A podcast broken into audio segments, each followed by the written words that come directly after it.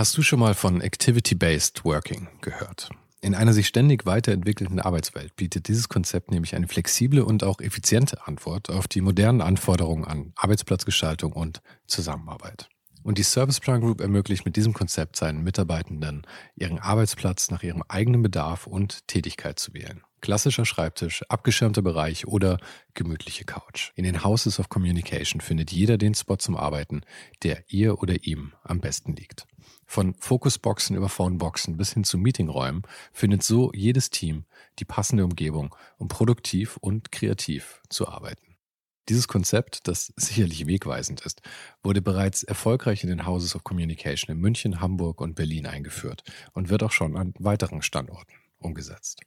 Und wer würde nicht gerne auf so eine flexible Art arbeiten? Also schau mal auf der Karriereseite von Serviceplan vorbei. Den Link dazu findest du direkt hier in den Show Notes dieser Folge. Und vielleicht kannst auch du dann bald schon in den Genuss von Activity-Based Working kommen.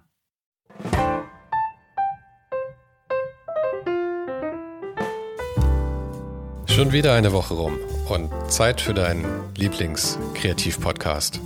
Zumindest hoffe ich, dass er das mittlerweile ist, sonst wäre ich ein klitzekleines bisschen traurig. Aber lass uns zu unserem heutigen Gast kommen. Und das ist die Schmuckdesignerin Saskia Dietz.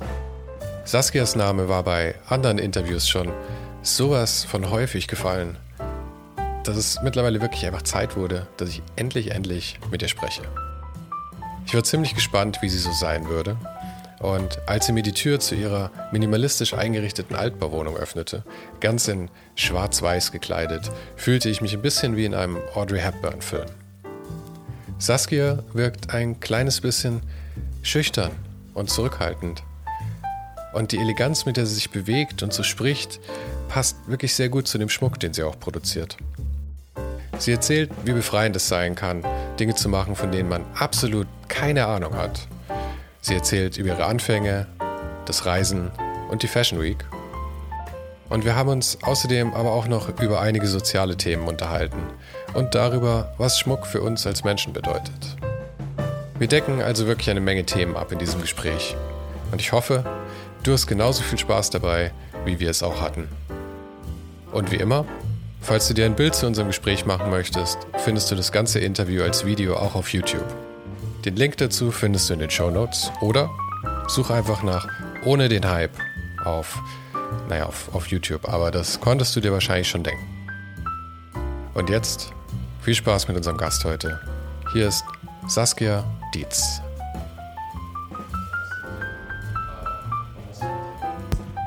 Klavierspielen angefangen? Ähm, letztes Jahr. Letztes Jahr? Mhm. Und wie viel Energie steckst du tatsächlich so rein? Also, mm, Na, ich spiele jeden Tag. Echt? ja. Das ist, das ist ganz schön tapfer. Aber ich, ähm, äh, ich bin langsam. ich habe ja keinen Lehrer oder so. Ich habe jetzt niemanden, der mich so vorwärts treibt. Aber ähm, ja, ich spiele jeden Tag. Aber du hast ja auch keinen Druck. Nö. Du musst ja nicht nächstes Jahr irgendwie ein Konzert geben oder sowas. Nein. Oder ist schon irgendwas in der Planung? Nein. auf den eigenen Mode schauen, dann irgendwie die musikalische nein, nein, Begleitung nein, nein. machen. Wird, äh, es wird nicht meine Zweitkarriere werden. Okay. ähm, ich muss zugeben, dass ich recht wenig über die ganze Schmuckbranche weiß und mhm. auch wahrscheinlich weniger über dich weiß als der durchschnittliche Münchner, weil du bist ein bisschen everybody's darling und egal wo ich hinkomme, fällt immer wieder dein Name. Ist das so mehr ein Charakterzug von dir, dass du einfach ähm, ein sehr sociable Mensch bist oder ist da auch viel Marketing dabei? Ähm also ich bin kein strategischer Mensch. Nein. Nein. Ähm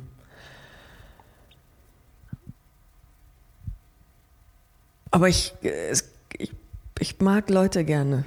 Also nicht alle natürlich, aber ähm, in der Regel ist es so, dass die Leute, die ihren Weg so zu mir finden, also egal ob ich jetzt mit denen arbeite oder ob die zu mir kommen, weil sie von mir was möchten, ähm, allein dadurch gibt es ja schon irgendeine Art von Match. Mhm. Also aber du hast sehr viele Matches. Ich habe ähm, ich hab, ich hab heute ähm, Ich habe heute, äh, wir haben uns schon über einige Leute unterhalten, ähm, zukünftige Interviews, vergangene Interviews und Ja. auch über, über das da auch ein Buch von Christoph Schlingensief da liegen und über solche Mhm. Sachen haben wir auch geredet. Und ich glaube, es ist heute noch kein einziger Name gefallen, wo du die Person nicht persönlich kanntest. ähm, na, ich habe, also mein, mein, ähm, äh, das ist, also ich finde, das ist eine, ehrlich gesagt, ist das eine der schönsten, der schönsten ähm, Begleiterscheinungen von dem, was ich tue, dass ich mit Leuten in Kontakt komme, die Mhm. mich interessieren, die, ähm, die mich auch inspirieren. Ähm, und weil, weil ich, also an vielen Stellen bin, bin ich selber eher so, äh, ja, eher sch- scheu oder eher zurückhaltend. Ich ähm, äh, bin nicht wahnsinnig extrovertiert ähm, und über diese, also über meine Arbeit habe ich so die Möglichkeit oder, oder ergibt es sich eben, dass ich mit Leuten in, in Kontakt komme und sehr oft auch auf eine relativ ähm, ich sag's jetzt einfach, auch wenn es nicht ganz passend ist, das Wort, aber auf eine relativ intime Art und Weise. Ähm, Aber es ist ja durchaus intim. Ich meine, Schmuck ist ja irgendwie Teil, sehr eng Teil, Teil des Lebens. ja, ja. Und, ähm, äh, und ja auch sehr oft einfach dann so sehr verbunden mit Dingen, die Leute gerade beschäftigen oder mit Lebensphasen oder mit Ereignissen oder mit Gefühlen, Emotionen. Ähm, und äh, auf der anderen Seite, wenn man viele auch der Leute, über die wir gesprochen haben, wenn man, wenn man so zusammenarbeitet, ich, dann lernt man sich natürlich auch auf eine gewisse Art und Weise kennen. Also ich lerne die Person ja dann auch kennen, wie sie arbeitet und was, was ist demjenigen wichtig. Und, ähm, und wenn man dann zusammen ähm, äh, im Grunde erschafft man ja dann was zusammen, selbst wenn das nur nur äh, äh, äh, ähm, ähm, selbst wenn es jemand ist, der mich fotografiert, äh, Mhm. ist, es, ist es ja trotzdem was, was man zusammen eben ähm, äh, gemacht hat und das verbindet einen ja dann doch auch. Ja? Also jetzt kriege ich den Punkt nicht richtig hin, aber ähm, äh, äh,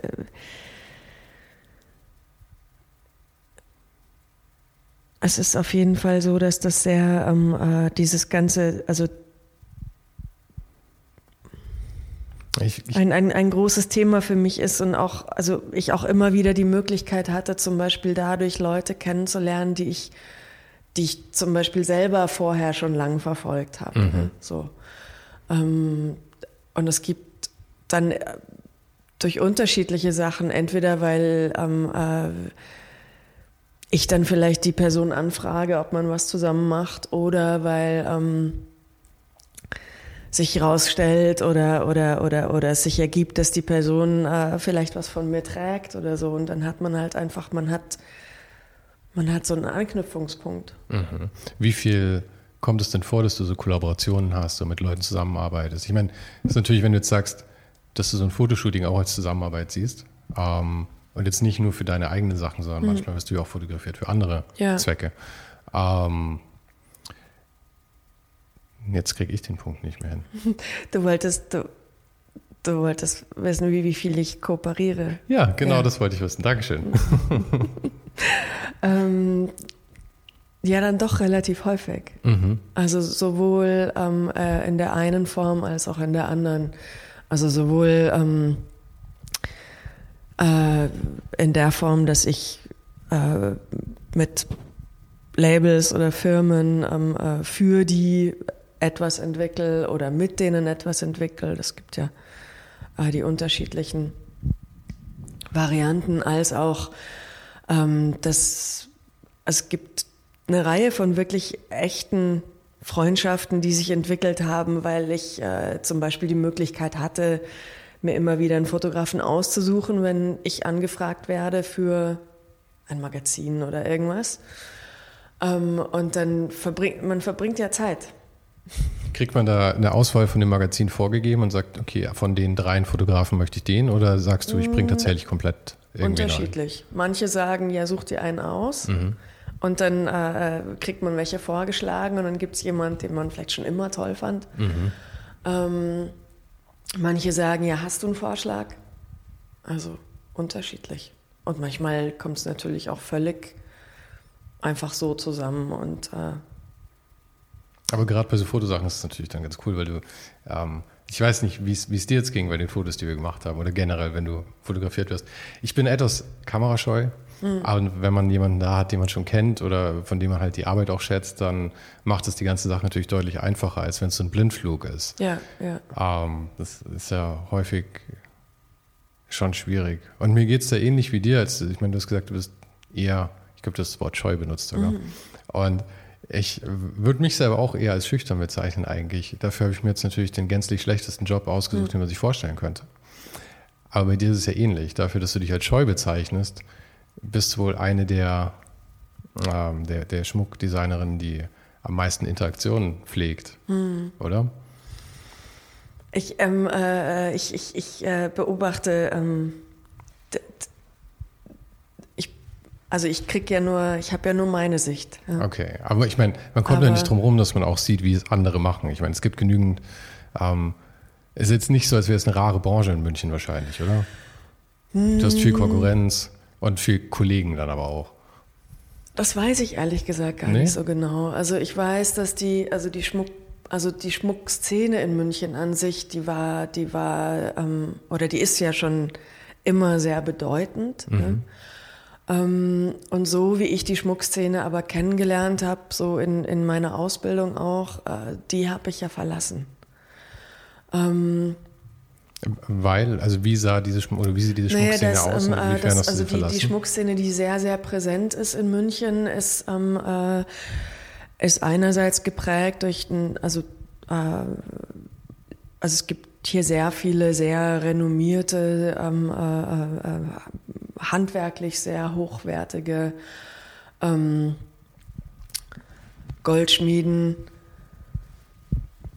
Wahrscheinlich aus dem Grund, weil München relativ wohlhabend ist, auch weil es in München einfach die Ausbildung dafür gibt. Das ist ja auch nicht ähm, jetzt überall gegeben. Ähm, also es gibt hier, also ich habe das selbst ja auch in so einem zwei, wie sagt man, nicht zwei Phasen Modell, aber so ähnlich. Ähm, mit immer wieder Blockunterricht, äh, Also ein Berufsschule. Dual, duales ähm, Studium ist das dann, oder? Nennt sich, schimpft sich das, glaube ich, heutzutage. Das ist eine Ausbildung. Okay. Ja. ähm, studiert habe ich hinterher was anderes, aber ähm, die, die Ausbildung ist eben mit, mit Blockunterricht Berufsschule äh, und diese Berufsschule ist eben in München. Ja, ähm, äh, und auf der anderen Seite gibt es die Akademie mit der Schmuckklasse, wo, wo es ja auch sehr, also eine sehr starke Szene gibt und es gibt ähm, ja, es gibt die Handwerkskammer, es gibt, äh, also da gibt es einiges. Ja? Und ähm, als ich angefangen habe, meine eigenen Sachen zu machen, habe ich, hab ich diese, dieses Feld ja verlassen. Ja? So, ich, ich, ich habe nicht, also ich, ich bei mir, mein, mein Augenmerk war nie auf ähm, sehr, sehr aufwendig handwerklich hergestellte Stücke oder auf äh, ähm, sehr, sehr, äh, sehr, sehr viel Materialinvestment zum Beispiel. Ja. Aber du hast Ähm, Goldschmiedin war die Ausbildung. Goldschmiedin war die Ja. Ausbildung. Und da ist man traditionell dann auch sehr festgelegt auf wirklich diesen, diesen Werkstoff Gold dann? Oder ist es. Nö, es geht genauso Silber. Goldschmied bedeutet einfach nur, dass man Schmuck macht. Okay. Silberschmied bedeutet, dass man Gerät macht. ah, Also das okay. ist die ja, Unterscheidung. tatsächlich. Ja. Das ist ein Gerät. Gerät Also- heißt ein Teeservice Ja. oder Besteck oder Ah, okay. Becher oder Das solche aber Dinge. theoretisch auch aus Gold sein könnte. Es bezeichnet das tatsächlich, was man tut, nicht nur Ja. welches Material. Ja. Aber du benutzt ja auch völlig andere Materialien. Du hast ja viel, viel Kunststoff auch dabei und solche Geschichten. Also ist ja schon fast mehr eine Form von Industriedesign. Von, ja, ich habe Industriedesign ja dann studiert ah, okay, daher kommt das. ähm, äh, und habe ähm, und ich wollte eben gerne, also als ich als ich als ich fertig war mit der Ausbildung, war es eben so, dass ich das Gefühl hatte, ähm, also A wusste ich, ich wollte gerne was eigenes machen. Mhm. B war es aber so, dass ich von der, also dass ich in der, ich habe in einer sehr, sehr guten Goldschmiede gelernt und habe da wirklich so jede Technik machen dürfen und auch lernen dürfen. Das ist sehr selten mittlerweile. Dass, ähm, dass alles auch wirklich so gemacht wird weil das natürlich wahnsinnig aufwendig ist und die, die Stücke hinterher dann auch irre teuer. Und, ähm, und einerseits hätte ich mir diese Stücke, die ich dort gemacht habe, nie selber leisten können, aber ich hätte sie auch gar nicht tragen wollen. Es war, hat mir einfach nicht entsprochen. Und ähm, und ich kam aber eben auch nicht aus dieser Akademie-Richtung, ja, so wo sehr objektartige äh, äh, Sachen erschaffen werden. Und, ist, es, ähm, ist es eher künstlerisch dann von der ja, Akademie-Richtung? Ja, ja. Okay. Ähm, und habe dann, hab dann eben so einen anderen Weg äh, äh, gewählt, wo zu der Zeit, als ich angefangen habe, es im Grunde aber nichts gab. Ähm, eben Schmuck, der sich so an so einer Grenze bewegt, so von eben nicht Modeschmuck, aber doch angelehnt an Mode, ähm, äh, nicht ähm, äh, äh der, das handwerklich ein, hergestellte Unikat, aber doch handwerkliche Methoden mit integriert, ähm, äh, nicht das äh, künstlerische Objekt, was auf dem Sockel steht, sondern sehr tragbar. Ähm, auch nicht der unterkühlte Designerschmuck, das gab es zu der Zeit schon. Mhm. Ähm, Jetzt musst du kurz sagen, wann war das, als du angefangen hast? Das war ich habe angefangen so 2007, 2008, so. Da war offiziell das Studio oder Saskia Dietz äh, oder wie? wie? Naja, da war, da war, habe ich eben so die erste, da habe ich das erste Mal in Paris gezeigt. Ah, okay. So. Das, aber das scheint ja für den, für den Laien. Also für ja. mich scheint das irgendwie ein relativ großer Schritt schon. Ich meine, ich fange jetzt nicht an, dass ich äh, einen, Ring mache und sage, ich habe äh, das, äh, ich bin jetzt Sven, Sven Jüngsmeier Schmuckstudio und nächste Woche bin ich in Paris, oder? Ja, ja, das war halt, ähm, das war irgendwie so, dass ich ähm, im Grunde einfach überhaupt keine Ahnung hatte, wie man was macht. Mhm. Und, Immer ähm, eine gute Voraussetzung. Ja. Und äh, äh, was dann natürlich den Vorteil hat, dass man sich, ähm, dass man sich an verschiedenen Stellen gar nicht fragt, mache ich das jetzt so oder mache ich es nicht so, sondern man macht es halt dann mhm. so. Und ähm, es war so, dass äh, und warum jetzt meine Idee überhaupt so war und wieso Paris und warum und so weiter, das kann ich, weiß ich nicht mehr. Ähm, In welchem Rahmen hast du denn da? Ich war gezeigt? dann zur Fashion Week. Okay. Genau, Fashion Week und ähm, und es war dann eben auch so, dass ich mir dachte, naja, also wenn ich was eigenes mache, dann muss ich eben nach Paris und wenn ich nach Paris muss, dann brauche ich ein Lookbook. Und wenn ich ein Lookbook brauche, dann ähm, dann brauche ich Mirko Borsche. Und den kannte ich damals noch gar nicht. Ja? Also Ach so, du kanntest nee, nur seine Arbeit. Ich kannte, ich, also der hat, der war damals noch beim SZ-Magazin, der mhm. war noch gar nicht selbstständig. Ach so. Und ich weiß noch, ich habe ihn dann eben angeschrieben und habe gesagt, hör zu, ich ähm, können wir mal Mittagessen gehen. Dann mhm. habe ich ihn zum Mittagessen eingeladen. Dann hat er gesagt, ja klar, machen wir. Und dann ähm, haben wir das gemacht und deshalb habe ich mich, also habe ich mich quasi von Anfang an eben so ein bisschen anders bewegt als so die Schmuckszene generell hier. Mhm. Ja? So. Ähm, war der Mirko damals, also wenn er fest beim SZ-Magazin war, aufgrund welcher Arbeiten hast du dann eigentlich gesagt, das, das ist der Look, den ich möchte? Ich habe mir das ehrlich gesagt gar nicht, also ich habe wirklich, äh, das ist genauso wie ich, wie ich auch, äh, äh es war glaube ich einfach dann auch an vielen Stellen Glück. Mhm. Ja? So. Ähm, und also so wie, ich weiß auch noch, als ich meine, meine Ausbildung angefangen habe, das war auch nur Glück, dass ich in dieser Werkstatt gelandet bin, weil ich ähm, mir ähm, damals die gelben Seiten aufgeschlagen habe. Und ich wollte eigentlich nur ein Praktikum machen, weil ich eigentlich an die Akademie wollte.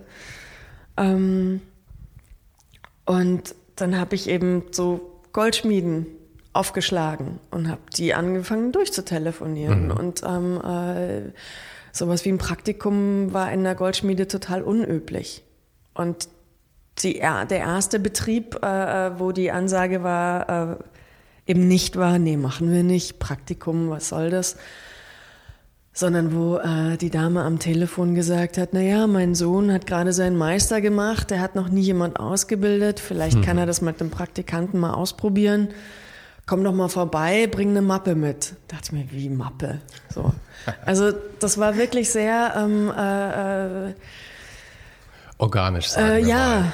Und dann war das aber so, dass die, also die ersten, ich glaube, nach der zweiten oder dritten Woche haben die mich dann gefragt, ob ich nicht für eine Ausbildung bleiben will. Und Ach weil, echt? Ja, und weil das diese ersten Wochen so wahnsinnig erfüllend und schön waren, dachte ich mir, ja, scheiß auf die Akademie. Mhm. Bleib ich hier. Was meinst du, hat dich so attraktiv für die dann gemacht? War es deine, einfach, wie du mit ihnen zurechtgekommen bist? Oder hast du da schon irgendwelche Ideen eingebracht, die für sie irgendwie interessant waren?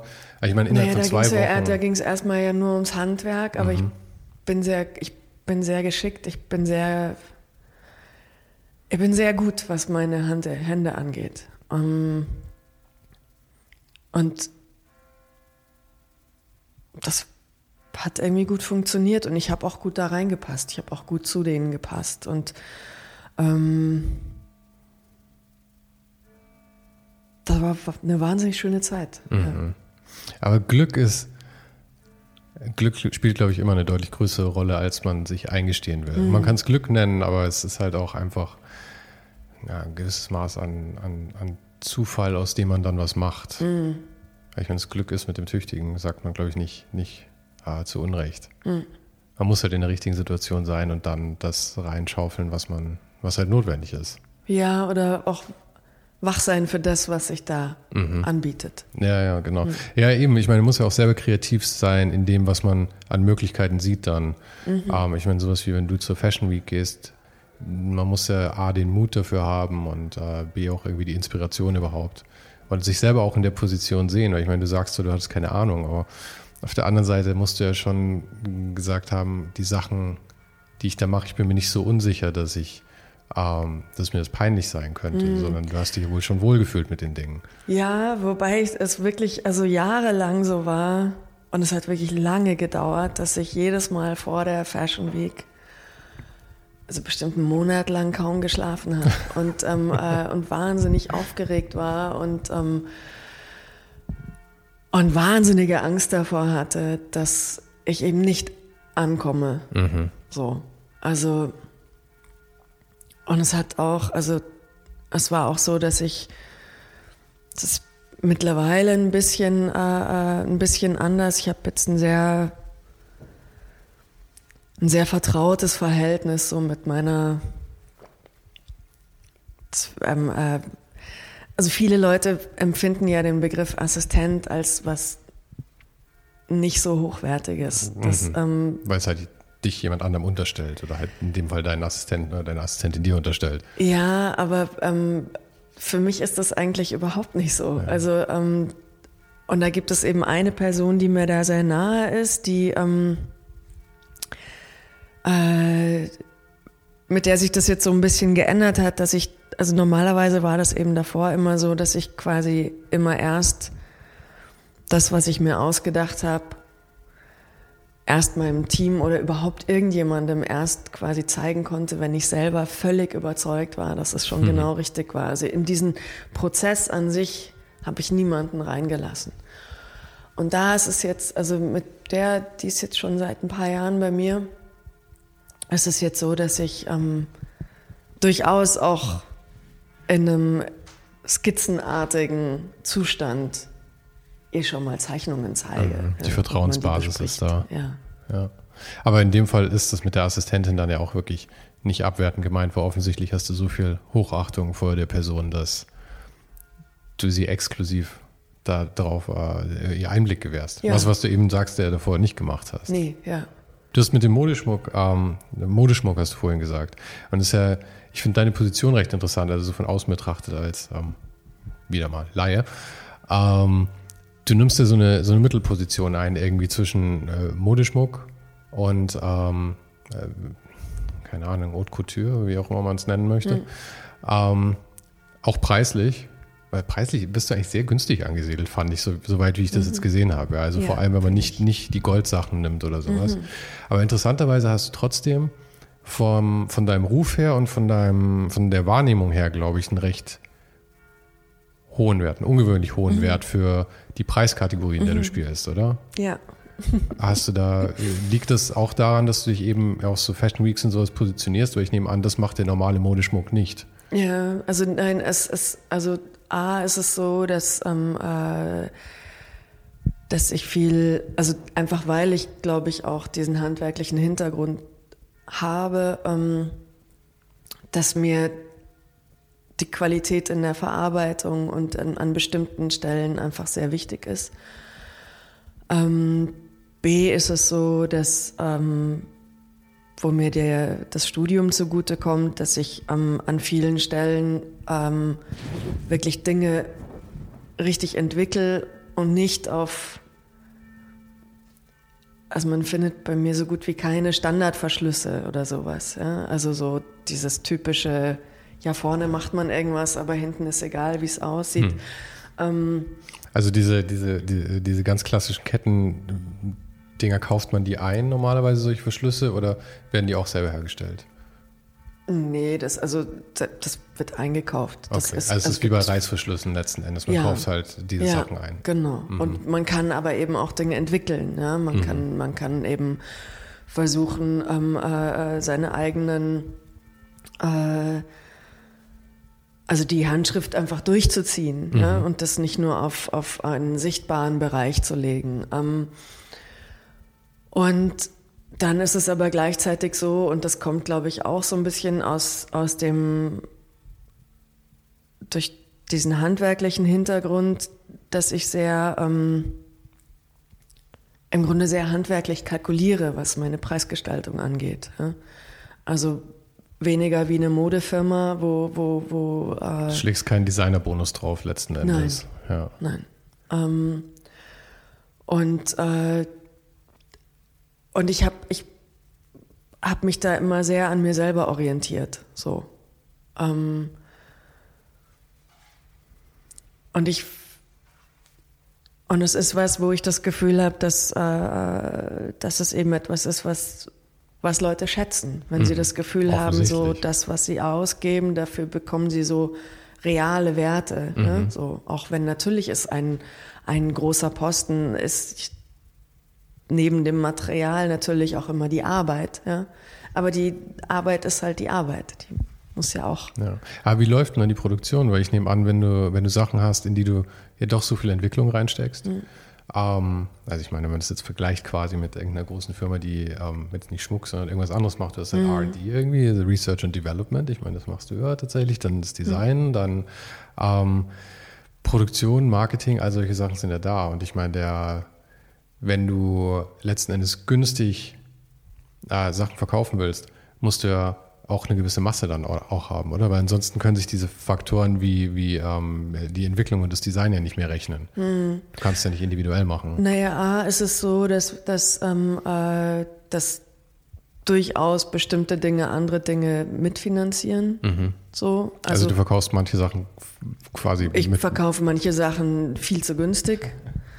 Und, ähm, äh, äh, und manche Sachen ist, sei es, weil wir sie schon so lange in der Kollektion haben und weil wir sie einfach permanent gut verkaufen und mhm. an, viele Kunden, äh, an viele Kunden verkaufen, ähm, ist das natürlich dann schon längst, äh, was man da mal an Werkzeug und so weiter investiert, schon längst irgendwie äh, mal durch. Ne? Mhm. Ne?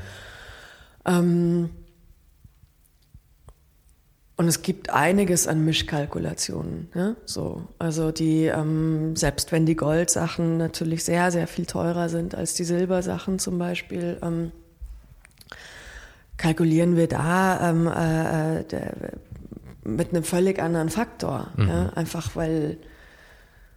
Das Klientel ist wahrscheinlich auch ein anderes dann einfach, oder? Ja, und ähm, ja, aber ich finde, ich finde, ich finde immer, dass das trotzdem irgendwie real sein muss. Mhm. So. Das. Und die Produktion, ich, ich habe es richtig verstanden, ihr habt, ähm, oder du hast ähm, andere Werkstätten, mit denen du zusammenarbeitest. So, das mhm. heißt, du gestaltest die Sachen, machst, ähm, ich nehme an, eine gewisse Charge selber, um die Sachen irgendwie zu testen. Mhm. Und dann ab einem gewissen Punkt wird es woanders produziert, ja? Ja, so ungefähr. Und ähm, wo, wo produziert ihr da? Mm, wir produzieren ähm, in Pforzheim, in Werne und ähm, mit relativ, mit einer guten Handvoll von so ganz kleinen ähm, äh, Werkstätten in München. Mhm. Und, ähm, Aber das heißt, ihr habt irgendwie ein paar Werkstätten in München, die letzten Endes äh, die, dieselben Sachen für euch produzieren. Also anstatt dass ihr eine große Fabrik irgendwo habt oder so, ja, ja, Fabrik ja. in Anführungszeichen. Naja, nee, es ist aufgeteilt nach, je nachdem, was die Leute können mhm. und worin sie gut sind. Also es gibt ja, ähm, äh, worin sie gut sind, wo, wofür sie ausgerüstet sind mhm. und was sie teilweise auch gerne oder nicht so gerne machen. Mhm. Ähm, und äh, ja, so. Aber ich weiß nicht, wie das in, in dieser Branche ist, aber es gibt ja sicherlich auch irgendwo so einen Schritt, wo man sagt, es wird sich tatsächlich lohnen, das alles äh, in-house zu holen. Das heißt, man holt sich dann irgendwie acht Goldschmiede, die man irgendwo in eine eigene Werkstatt setzt und lässt die das machen. Ähm, ist, ist diese Überlegung irgendwo aufgekommen oder ist dieses Modell, was du ja, bisher am fährst? Anfang, am Anfang habe ich, ähm, ähm, also nicht ganz am Anfang, aber ähm, ich glaube, so mit der ersten Angestellten, die ich hatte, haben wir, ähm, habe ich so ein paar Sachen angeschafft und die, ähm, da haben wir einiges dann äh, bei uns produziert. Mhm. Aber man kommt dann einfach wahnsinnig schnell immer an so eine Grenze. Und ich und was, was ich immer, also zu dem Zeitpunkt. Was ist die Grenze? Die Grenze, die Grenze ist dann, dass man nicht hinterherkommt, dass man nicht ah, okay. genug produziert bekommt, dass man. Ach so, so kannst du es besser skalieren, meinst du jetzt in ja. dem Modell? Ah, okay. Und es macht mich unabhängiger auch. Ja. Und, ähm, ja, ist lustig, daran habe ich überhaupt nicht gedacht, dass letzten Endes die Zusammenarbeit dich eigentlich unabhängiger macht, weil du es halt, wenn du, wenn der Pool groß genug ist, ja. an Leuten, die du hast, kannst du es natürlich skalieren, von ja. klein nach groß. Ja. Und dann ist es auch so, ich bin, ich bin von meinem Naturell her, ich bin nicht die geborene Chefin. Mhm. Ähm, das heißt, für mich ist es, ähm, also dieses, klar, man könnte dann einen Werkstattleiter haben und so weiter, aber ähm, für mich ist es, für mein Gefühl ist es angenehmer, der Goldschmied stellt sich noch einen Goldschmied ein. Mhm. Ja, verstehe ich. Ich habe das alles. Ähm, ähm, es ist an sich schon manchmal wahnsinnig, was man so an Verantwortung und so weiter trägt. Da ist es. Naja, und dann ist es auch noch so, dass er, dass er je nachdem, was man eben, was man eben produziert oder welche Stücke das sind, ist, ist, ist es wahnsinnig unterschiedlich teilweise, was für Werkzeuge man braucht. Und ähm, entweder müsste man das dann alles abdecken oder ja. Mal ein ganz anderes Thema. Dein, ja. ähm, der Schmuck ist ja jetzt nicht nur, ähm, nicht nur dein Lebensunterhalt, sondern offensichtlich hast du ja auch ein, ähm, eine, starke Affinität dazu, selber Freude daran und auch ein Interesse daran. Und wir hatten vorhin schon mal kurz darüber geredet, bevor die Kameras liefen. Ähm, ich habe einen Vortrag von dir gesehen, der mittlerweile schon ein paar Jährchen her ist, aber das war in Genf, hast du, glaube ich, gesagt. Mhm. Und es ging hauptsächlich eigentlich um die Rolle von Schmuck in ähm, anderen Kulturkreisen zu anderen Zeiten. Mhm. Also das ging auch ziemlich weit, äh, unter anderem über ähm, auch die Sachen, die damals gemacht wurden in China mit den Füßen von den Mädchen und sowas, dass die eigentlich stark verkrüppelt wurden letzten Endes. Mhm. Ähm, das aber halt auch einen Schmuckcharakter hat. Und dann aber auch ähm, die, vielleicht solltest du selber ein paar von den Beispielen sagen. Du weißt, du weißt mhm. es vielleicht noch besser als ich. ja, es ging, es ging da, ich, es ging, also ähm, äh, ich hatte mich beschäftigt eigentlich so mit dem Zusammenhang von Schmerz und Schmuck und was mhm. daraus entsteht. So. Ähm, und, und, und ja, da ist also so, und, und, und es hat eben dann, ähm, äh, es äußert sich im Grunde dann alles immer in irgendeiner Form von Schmuck, selbst wenn es eine Deformation von mhm. Körperteilen ist oder ähm, ähm, das Piercen und das Aufweiten oder äh, die, die, Halsverlängerung oder auch äh, Tätowierungen und so weiter. Ja. Aber da steckt natürlich auch wahnsinnig viel dahinter. Ja? So an, an, an in, in der Annahme, wie, wie man, ähm, wie man, äh, also es geht, es geht bis dahin zu, was, was bedeutet das Mensch zu sein, mhm. ja? so in dieser ganzen, ähm, äh, das war sehr viel indigene Völker auch mit denen ich mich da beschäftigt habe. Und, ähm, Aber was meinst du, was bedeutet es, Mensch zu sein? Wie, ne, also da, da, da war es, also da ist zum Beispiel eben so die Annahme, dass man, ähm, also dass dieses Durchstechen von Ohrläppchen jetzt zum Beispiel erinnert an die Menschwerdung, weil es ist ähm, quasi, äh, äh die, die, die Menschen waren einst Götter und sie wurden zu Menschen, weil sie sterblich wurden. Hm, okay. Und ähm, dieses Verletzen spiegelt es dann wieder. Mhm. Mhm.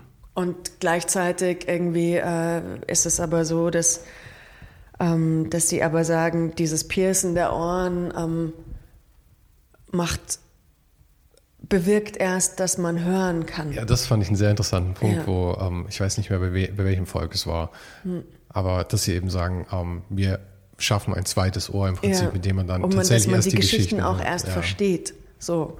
Weißt du noch, in welchem Alter dieses Ohrloch dann, das war aber schon im, im Kindesalter, ja. Das wäre ja auch ähm, irgendwie, also mir hätte es noch besser gefallen, wenn es irgendwie mit 15, 16 gewesen wäre, um mhm. nochmal so einen rituellen Schritt irgendwie zu zeigen. Aber ja, aber da gab es zum Beispiel dann auch noch eine sehr schöne Geschichte, dass ähm, für das, wenn man dann quasi diese Grenze von Kind zu Erwachsen werden äh, erreicht, dass dann all der, also alle Sachen aus dem Kindesalter wurden dann äh, in eine Kiste gepackt und an einem Baum vergraben. Also der Schmuck, Sachen. der eingesetzt ja. war bis da. Mhm. Ja. Und vieles davon, also so, vieles davon leuchtet mir total ein. Also so auch der, auch die Haltung ähm, zu sagen, alles, was man in der Herstellung eines Stückes und wenn es jetzt eben um Schmuck geht, eines Schmuckstückes, all die Energie, die da reinfließt, alle Gedankenenergie, alle Energie von den Händen, aber auch die Energie, die in die Materialien äh, geflossen ist, all das ist dann da eben drin. Mhm. Ähm,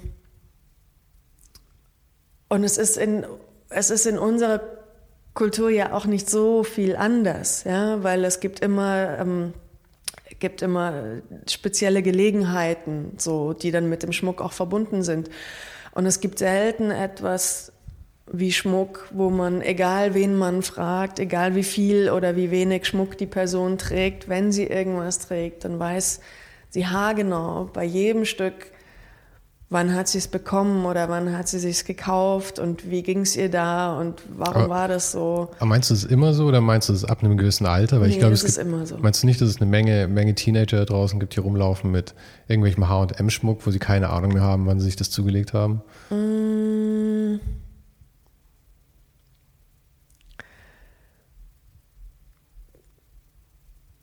Naja, dann ist es, es, es muss man, kann man den, kann man da vielleicht nochmal ein bisschen differenzieren. Wahrscheinlich ja? gibt es schon so eine Grenze irgendwo, ja. oder? Wie ist es denn bei, bei dir? Also ich will dich jetzt nicht hier ähm, zu sehr in die Bredouille bringen, aber bei dem Schmuck, den du selber trägst, ähm, na, da weiß ich zumindest immer, wann ich den gemacht habe. Da, da, da, klar, nee, ich, okay, das will ich hoffen.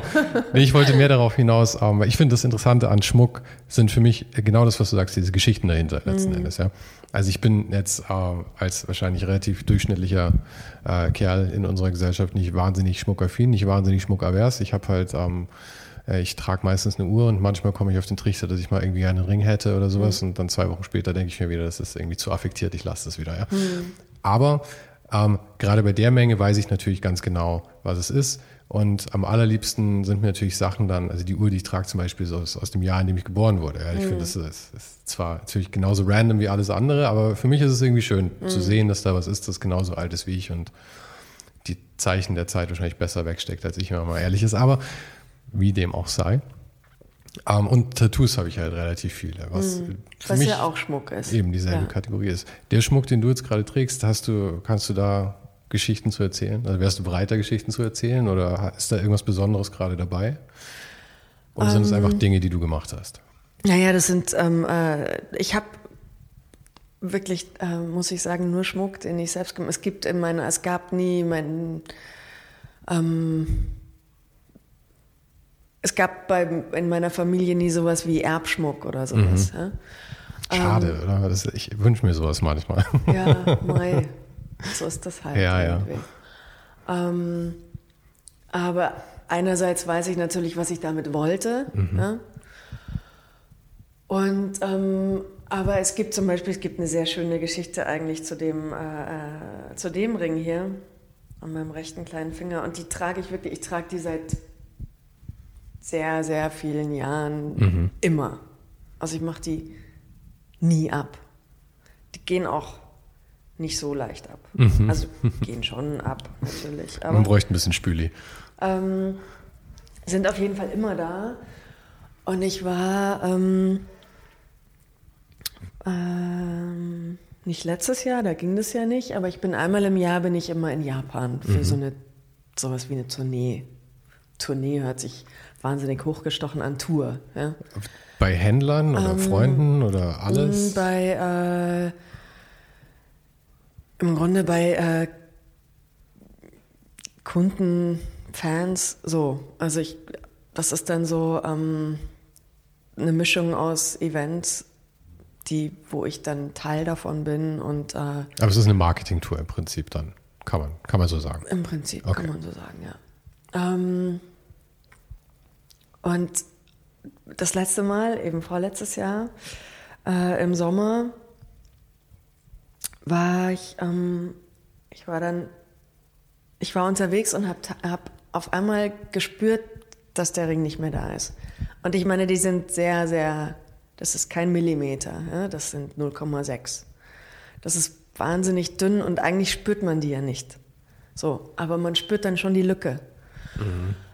Und es hat mich den ganzen Tag äh, äh, wahnsinnig unruhig gemacht, weil ich eigentlich immer ganz genau weiß, wo meine Sachen sind. Und ich das überhaupt nicht ausstehen kann, wenn ich, wenn mir was abhanden kommt und ich verliere auch nichts.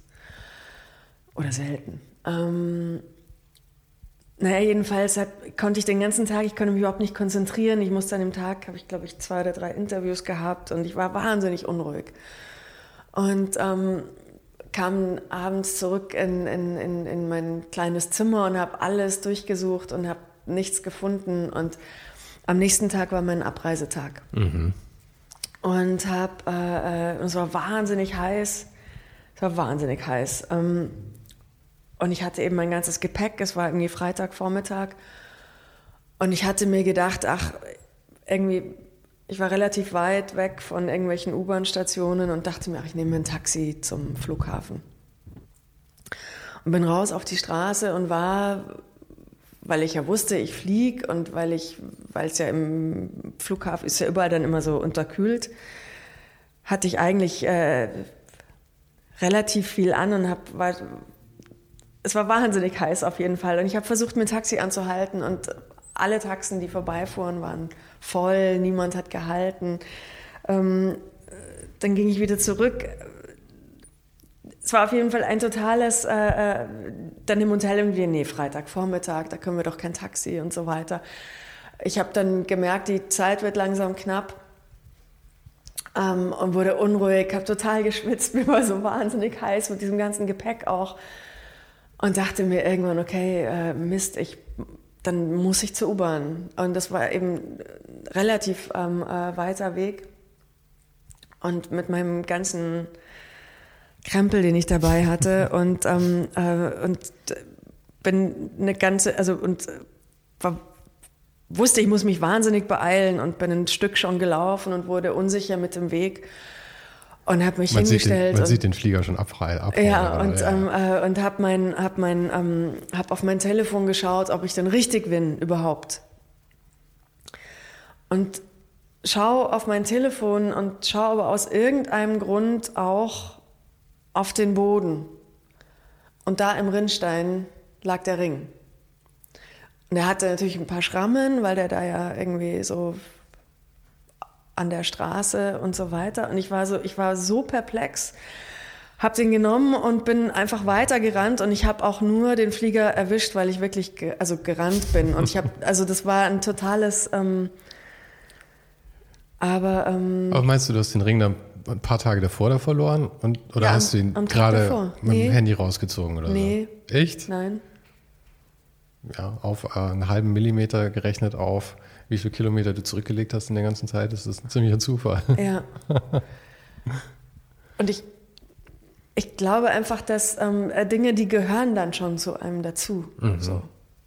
Und es wird ja auch dadurch dann verstärkt, weil ich meine, oft kauft man vielleicht was ohne Intention oder einfach, weil man es schön findet oder so.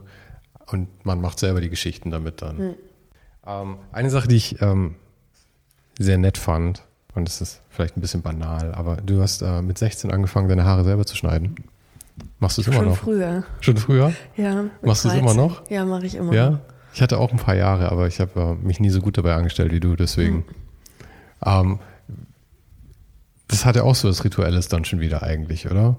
Dieses Haare selber schneiden und das nicht wem anders in die Verantwortung geben, wird ja auch zu einer Form von Schmuck dann eigentlich. Ja, ja, klar. Und ich meine, ist für dich ist alles, es auch- was zur Erscheinung so Ja. dazu zählt. Und für dich ist es ja eigentlich auch fast ein Markenzeichen, oder? Ich meine, du hast diese, diese Frisur dann seit du wie alt bist? Seit ich 13 bin, ich habe zwischendrin habe ich noch mal lange Haare gehabt, zwei, dreimal, glaube ich. Ähm, während ich studiert habe, irgendwann mal und dann, als meine erste Tochter auf der Welt war, weiß noch, ich habe sie geschnitten, als sie auf die Welt kam und dann habe ich sie erst wieder geschnitten, als sie eins war und dann waren sie ungefähr so lang. Aber ich habe jedes Mal, wenn ich sie dann wieder abgeschnitten habe, das Gefühl gehabt, so, ach ja, da bin ich wieder. So. Ja, man sieht sich ja auch selber und findet sich ja selber darin wieder dann, so Ja. sonst, sonst fremd. Ich bin immer durch alles Mögliche gegangen, von mit dem Rasierer Glatze geschoren für ein paar Jahre bis irgendwie schulterlang. Ich habe nie das Gefühl, ich bin irgendwo angekommen. Ich, mir wird nur immer wieder langweilig, stelle ich dann immer wieder fest, leider. Ähm, ich wollte eine Sache mal noch ähm, ansprechen. Du, wenn man auf dein Instagram schaut, sieht man, dass du auch ziemlich viel unterwegs bist auf äh, Demos und solchen Geschichten. Du scheinst äh, dich ziemlich zu engagieren, was all mögliche Themen angeht. Und du warst zum Beispiel auch letztes Jahr, gab es, glaube ich, ich glaube letztes Jahr einen Sternartikel, glaube ich, mit dem, weil man alles mit dem Hashtag jetzt macht, hat der Stern den Hashtag Ja, ja, ja. Quotenfrau gesetzt dann irgendwie. Ähm, wie, wie kamen die zu dir? Wie kamen die zu mir? Ähm, die kamen Gerade zu diesem Thema, meine ich. jetzt. gerade zu dem Thema. Ähm, die kamen zu mir in Form von ähm, Emilia Teff hat mich angerufen, die Regisseurin, die eben auch ähm, Teil von dieser Geschichte ist ähm, und wollte fragen, ob ich bereit wäre mitzumachen und ähm, wenn ja, dann würde sie mich mit denen in Kontakt bringen. So kam das. Ja. Und ähm, Emily äh, habe ich kennengelernt, weil, ähm, weil sie sich Schmuck ausgeliehen hat bei mir. Für einen Film. Ähm, ja, für, ich glaube, das erste Mal, um ihn selbst zu tragen auf der Berlinale oder so. Ah, okay. Und dann ähm, war mal Filmfest in München und dann hatte, äh, hatte sie sich da auch Schmuck ausgeliehen und hatte dann, dann hatten wir gesagt, wir können uns ja mal treffen. Und dann waren wir Kaffee trinken zusammen und dann hatte sie zusammen mit Katja Eichinger so eine Masterclass organisiert, die hieß The Female Gaze, weil es eben auch im Filmgeschehen doch sehr männlich zugeht. Ähm, Also warst du Female Guys oder The Female, Female? Gays, der, okay. der, der weibliche Blick. Ähm, und es ist ein, ein, ein Thema, was sie, was sie natürlich, äh, ähm, oder was ich glaube, was zwangsläufig, wenn man, wenn man in dem, was man tut, ähm, gut ist und eine bestimmte Aufmerksamkeit bekommt, ähm, ist man zwangsläufig irgendwann damit konfrontiert, dass man doch eher quasi eine Ausnahme ist, damit, dass man eine Frau ist. Ähm, Ich fand die Wahl irgendwie interessant, weil, also ich will jetzt nicht sagen, dass du es immer einfach hattest und dass das Thema, dass du Frau bist, irgendwie dir nie einen Nachteil verbracht hat. Ich meine, es gab zum Beispiel eine Story, die, glaube ich, da mit drin stand, wo für irgendeinen Businessflug irgendwo hin, äh, du wurdest in Economy gebucht und deine männlichen Kollegen wurden in Business gekla- gebucht. Es mir schwerfällt zu glauben, weil es ist auch schon so, so irre, dass mhm. irgendjemand ähm, so frech ist, das so durchzuziehen. Aber ähm, natürlich glaube ich es dir. Ähm, also ich glaube durchaus, dass du einen Nachteil hast. Aber dadurch, dass du selbstständig bist, hast du dir ja dein Umfeld komplett auch selber ja, geschaffen ja, eigentlich. Ja, ja. Ich musste Deswegen mich diese da nie Quotenfrau groß fand ich passte da eigentlich nicht so ideal hin. Ja, ich glaube, dass es in der, also in der, in der ganzen Geschichte ging es, ging es, glaube ich, dem Stern in erster Linie darum, ähm, äh, zu sagen, okay, es gibt eine Reihe von Frauen, die ähm, machen ihren Job Mhm. und die sind da auch erfolgreich. Und ähm, was sagen die zu dem Thema? Oder warum finden die, dass Quotenfrauen wichtig sind? Um, um dieses, also es ging ja in erster Linie darum, dieses Stigma zu beseitigen. Das Stigma ja. der Quote oder das Stigma, Stigma der Ja. Quotenfrau. Mhm. Und ich bin, also ich bin, das, das stimmt total, was du sagst. Ich schaffe mir ja mein Umfeld, ja, so wie ich das möchte. Ähm, ich weiß aber auch, dass ich an, an einigen Stellen äh, äh, oft genug schon als Quotenfrau quasi vorhanden war. Ja? Sei es Okay. in der Jury Ah, okay. oder in irgendeiner Zusammenstellung. Also das ist schon, ist so, ja. Und es ist, ähm, und es ist vom Gefühl her dann auch erstmal nicht immer super, aber es ist natürlich eine Möglichkeit, quasi einfach so zum Zug zu kommen. Mhm. Ja, so. Und eben eine, ähm, äh, äh, irgendeine Art von kleiner Veränderung Ja. mitzubringen. Ja, das mit diesen Quoten ist ja auch, ich finde es ein wahnsinnig schwieriges Thema, weil in, in einer perfekten Welt möchte ich natürlich nicht, dass irgendjemand eingestellt wird, weil er eine Frau Ja. ist oder weil er äh, schwarz ist oder weil er schwul ist oder sonst Mhm. irgendwas. Ich meine, in einer perfekten Welt wäre das genauso eine Form von ähm, Benachteiligung für irgendwen anders Mhm. dann wieder. Ähm, was ich natürlich verstehe, ist, dass ähm, einfach durch die ganze Belastung aus den, naja, unserer gesamten Geschichte, ähm, jemand, der jetzt ähm, schwul ist oder schwarz ist oder weiblich ist oder im besten Fall alles drei, ähm, einfach geboren wird mit einem Nachteil, der dann wieder ausgeglichen werden muss. Aber das schafft natürlich dann auch wieder Antipathie bei den Leuten, die nicht den Nachteil haben, weil die sich dann wieder ungerecht gefü- behandelt fühlen. Und das, es ist einfach was, was mit so viel äh, delikatem Feingefühl eigentlich gemacht werden müsste, was dann aber auch wieder nicht passiert, weil es Nein, was natürlich nicht passiert. was, ja, was natürlich auch, weil es ein heißes Thema ist und auch mit viel Emotion natürlich läuft. Das heißt, die Leute schreien dann auch wieder. Und Mhm. Ja, ja, das ist halt klar. genau das Aber es ist, es, Kontraproduktive. ist, es ist ja auch so, dass die, dass die, ähm, äh, dass die Quote ja im, im, im, im, im Idealfall ist sie ja einfach nur ein Mittel, um ähm, äh, Verhältnisse gerechter zu machen und dann ist sie obsolet. Ja. Es geht ja, da, also eine Mhm. du meinst, die Quote, sollte es für einen gewissen Zeitraum geben und dann sollte sie eigentlich wegfallen. Weil, naja, natürlich. Irgendwie, also das ist, ist halt eine äh, Krücke. es ist, ja, Ja, natürlich ist eine Krücke. ja. Aber ähm, äh, wenn, wenn quasi die Lobby immer nur die eine Lobby ist, dann muss irgendwas dagegen stehen. Mhm. So. Das Timing war aber dann auch ganz interessant von dem Artikel zu jetzt, weil ich glaube, jetzt gerade kam ein Gesetz durch, dass ähm, in jedem Unternehmen mit einem Vorstand von mehr als drei Leuten, glaube ich, eine Frau mit dabei sein muss oder sowas. Mhm. Hast du das, das mitbekommen? Nee, aber ich weiß, dass es auch darum ging, so ein bisschen. Ja. Mhm. Also wäre schön, wenn du es wüsstest, weil dann könntest du nämlich kontrollieren, ob ich die Wahrheit sage. weil Ich bin nämlich sehr unsicher mit den Zahlen, aber ich glaube, sowas in der Art auf jeden Fall war es. Ja, also ich weiß, dass als, als, äh, als Emily auf mich zukam, dass ein großes Thema war, dass Deutschland an der Stelle eben wahnsinnig zurückhängt. Im Vergleich zu anderen Ländern. Echt? Im Vergleich zu anderen Ländern auch. Ich hätte gedacht, Total. dass Deutschland eigentlich relativ weit vorne ist, was das Nein. angeht. Nee? Nein. Aber we- weißt du, was für Länder da? Ich meine, ist, ist so ein Land wie Amerika da weiter? Ja, klar. Ja, tatsächlich. Ich meine, gut, wir haben jetzt die, die erste weibliche äh, Vizepräsidentin, aber ich, auch da habe ich ja, ich habe ein bisschen die, also nicht die Befürchtung, aber ich glaube, ähm, es ist wahrscheinlich so zu sehen, dass die Wahl dieser Vizepräsidentin war auch mehr strategisch als irgendwas anderes. Es ging halt um, darum, Wählerstimmen zu mobilisieren, oder? Das weiß ich nicht. Das weiß ich nicht, aber ähm, man muss ja einfach auch dazu sagen, die Wahl ist immer strategisch. Ja, klar. Egal, ob es jetzt ein Typ ist oder eine Frau oder. Das stimmt. Biden wurde auch nicht ausgewählt, einfach nur, weil er halt da stand. Ja, ja. Und, ähm, und dann ähm, äh, der wichtige Teil fängt ja dann auch immer erst an. Du meinst die tatsächliche Arbeit danach ja. dann? Ich glaube, eben eine Möglichkeit quasi, die ähm,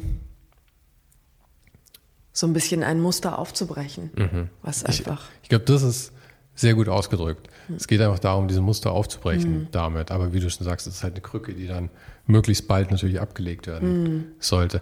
Und ich meine, ähm, Feminismus ist ja, ähm, ich finde, das ist ein bisschen das Erfolgsbeispiel eigentlich von diesen ganzen ähm, äh, Benachteiligung, wenn man es sich mal geschichtlich jetzt anschaut, wenn man sich überlegt, was in den letzten 100 Jahren tatsächlich passiert ist, von äh, eine absolute Benachteiligung, ja, mhm. ich meine, Frauen durften nicht wählen oder all solche Geschichten, ja, bis zu jetzt und alles braucht natürlich Zeit, ja. Und ich glaube, es ist deutlich besser gelaufen für Frauen von dem damaligen Stand auf den heutigen zu kommen, als jetzt zum Beispiel für, ähm, für Schwarze. Mhm. Ähm, was wahrscheinlich auch daran liegt, dass du da halt einen Kulturkreis hast, der isolierter ist und dadurch mhm. besser benachteiligt werden kann. Mhm. Auch. Ich meine, Frauen sind halt einfach 50 Prozent aller Bevölkerungsschichten. Dementsprechend sind sie wahrscheinlich auch besser positioniert, äh, gewisse Lobbyarbeit zu leisten für, mhm. die, eigene, für die eigene Chance. Mhm.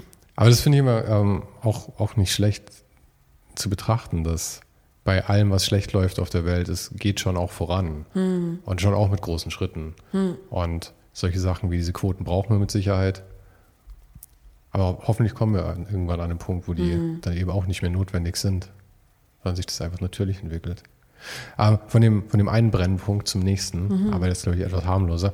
Ähm, ich habe es ja eben schon gesagt, ähm, ich glaube, ich sehe mich als relativ durchschnittlichen Mann, was äh, meine Schmuckaffinität angeht. Mhm. Ja. Ähm, wie, wie ist denn das mit, mit, mit, mit Schmuck für Männer? Äh, bei dir ist alles relativ androgyn präsentiert, fand ich jetzt, die, der Männerschmuck auf der Webseite. Mhm. Ähm, siehst du das auch eher so als deine Käuferschicht oder ist das total breit gefächert? Nö, ich habe ganz unterschiedliche Männer. Also.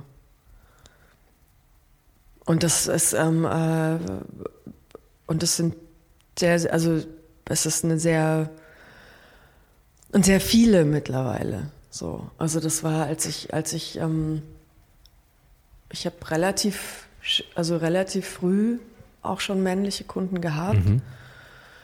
Und da war das wirklich eher so vereinzelt. Ne? So. Und dann waren das eben die Männer, die ähm, gerne Schmuck tragen wollten, aber sich nicht wiedergefunden haben in so ähm, rockigem Schmuck. Mhm. Totenköpfe, ähm, äh, viel massive Sachen und so weiter. Ähm das ist ja schon auch ein Statement. Ich meine, es sagt ja auch was über die Person aus oder es vermittelt was. Und das ist, glaube ich, für viele, auch für viele Münchner, glaube ich, nicht genau das, was sie eigentlich ausdrücken mm. wollen.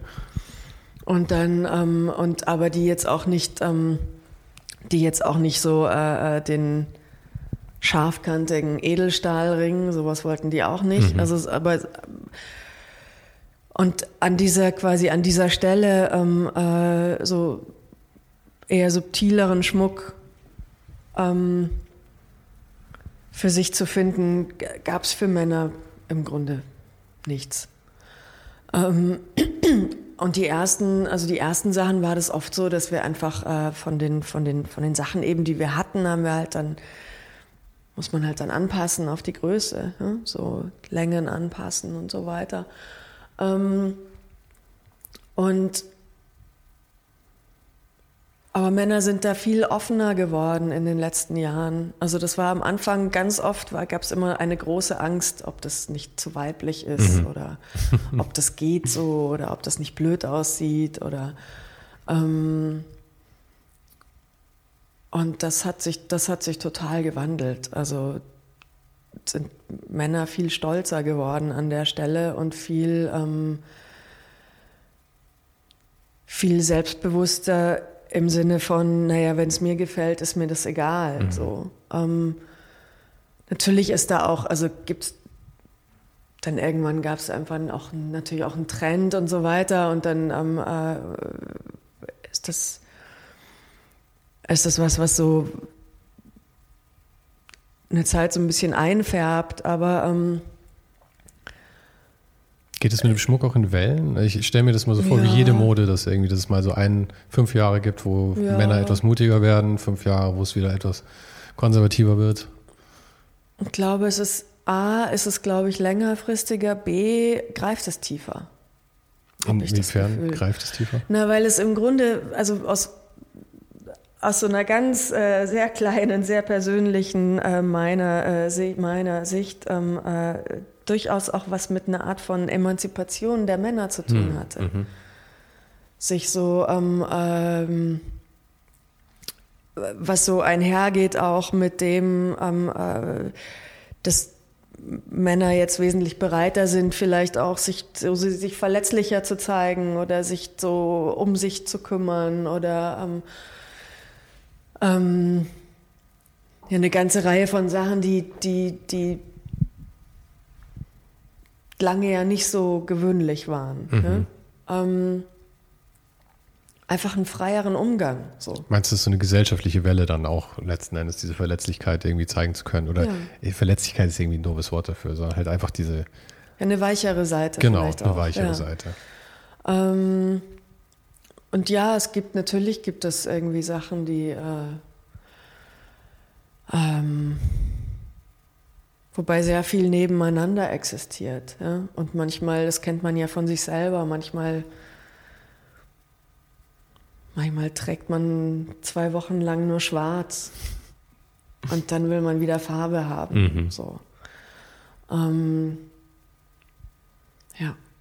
Ja, wenn dein Laden wieder aufhaben darf, ähm, wir sind ja jetzt gerade im nächsten Lockdown, reden wir nicht drüber, es wird langsam langweilig, ähm, dann werde ich auf jeden Fall auch vorbeischauen, weil ähm, deine Siegelringe vor allem haben es mir sehr Ah, ja. angetan. Graviert ihr die auch? ja, wir gravieren auch. Ah, okay. Mit, äh, musst du mir mal sagen, wie fein das da drauf. Ich habe noch so, ein, so eine Idee vielleicht von einem von den Künstlern, mit denen ich schon zusammengearbeitet habe, dann irgendwie was draufsetzt. Da reden wir dann drüber, wenn es dann Okay. soweit ist. Ja, ich lasse dich jetzt erstmal in Ruhe für heute.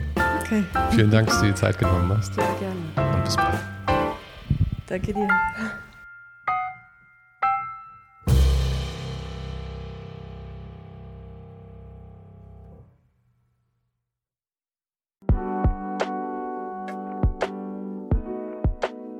Das war's für heute. Falls du gerade eine von den älteren Folgen hörst, ist es gut möglich, dass du jetzt ein zweites Outro hörst. Lass dich aber nicht von mir verwirren. Ich bin gerade dabei, ein paar Änderungen zu machen und dafür muss ich 150 Folgen neu schneiden und nochmal uploaden. Du kannst dir wahrscheinlich vorstellen, dass das ein kleines bisschen dauert. Falls du mich und die Show supporten möchtest, gibt's dafür ein paar Möglichkeiten. Auf patreon.com slash svensaro gibt's jede Woche Bonusmaterial, exklusiv nur für Supporter. Und das für nur ein paar Euro im Monat, mit denen du mir helfen kannst, ohne den Hype noch lange, lange für dich weitermachen zu können. Es hilft natürlich auch immens, wenn die Show wächst und dazu kannst du deinen Teil beitragen, indem du deinen Kollegen und Kolleginnen davon erzählst. Freunde, Familie, du weißt am besten, für wen das noch was sein könnte. Und zu guter Letzt, falls du es noch nicht gemacht hast, bewerte die Show jetzt gleich mit 5 Sternen in deiner Podcast-App. Im Newsletter gibt's übrigens jede Woche völlig kostenlos inspirierende Tipps von meinen Gästen und mir. Den kannst du auf ohnenhype.substack.com abonnieren. Und alle Links findest du, wie immer, direkt auch hier in der Beschreibung und natürlich auf ohnenhype.com. Im Archiv gibt's noch eine Unmenge anderer Gespräche. Unter anderem waren schon mit dabei Stefan Sagmeister, Mirko Borsche, Paula Schör, Mike Miri, Jeremy Format, Jonas Lindström, Mathilde Mutant, Olaf Heine, Eike König, Erich Spiegermann und, und, und. Scrolle einfach mal durch. Wir sind bei über 150 Folgen, wie gesagt. Und um ehrlich zu sein, kann ich selber kaum fassen, dass ich das Glück hatte, mit so vielen inspirierenden Menschen sprechen zu dürfen. Vielen Dank an Dominik Huber und Marc Capella von Moiré. Von denen stammt nämlich die neue Hausschrift der Show und die heißt GT Pressura. GT steht übrigens für Grilly Type, über die die Schrift zu mir kam. Und auch nochmal vielen Dank an Tobias Rechsteiner fürs Vermitteln. Der größte Dank geht aber natürlich an dich fürs Einschalten, fürs Zuhören und für deinen Support. Und wir hören uns dann hoffentlich nächste Woche wieder.